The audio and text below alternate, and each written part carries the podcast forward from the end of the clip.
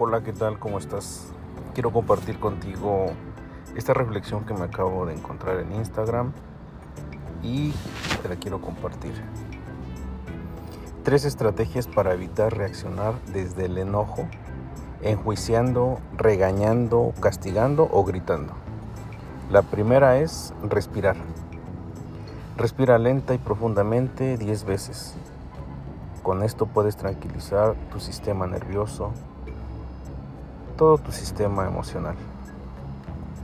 Punto número 2. Libera tensión física. Por ejemplo, pégale a un cojín, aprieta todo tu cuerpo por 15 segundos y luego relájalo por 20 segundos más. Sube y baja las escaleras de tu casa varias veces o sal a caminar a paso veloz por 5 minutos.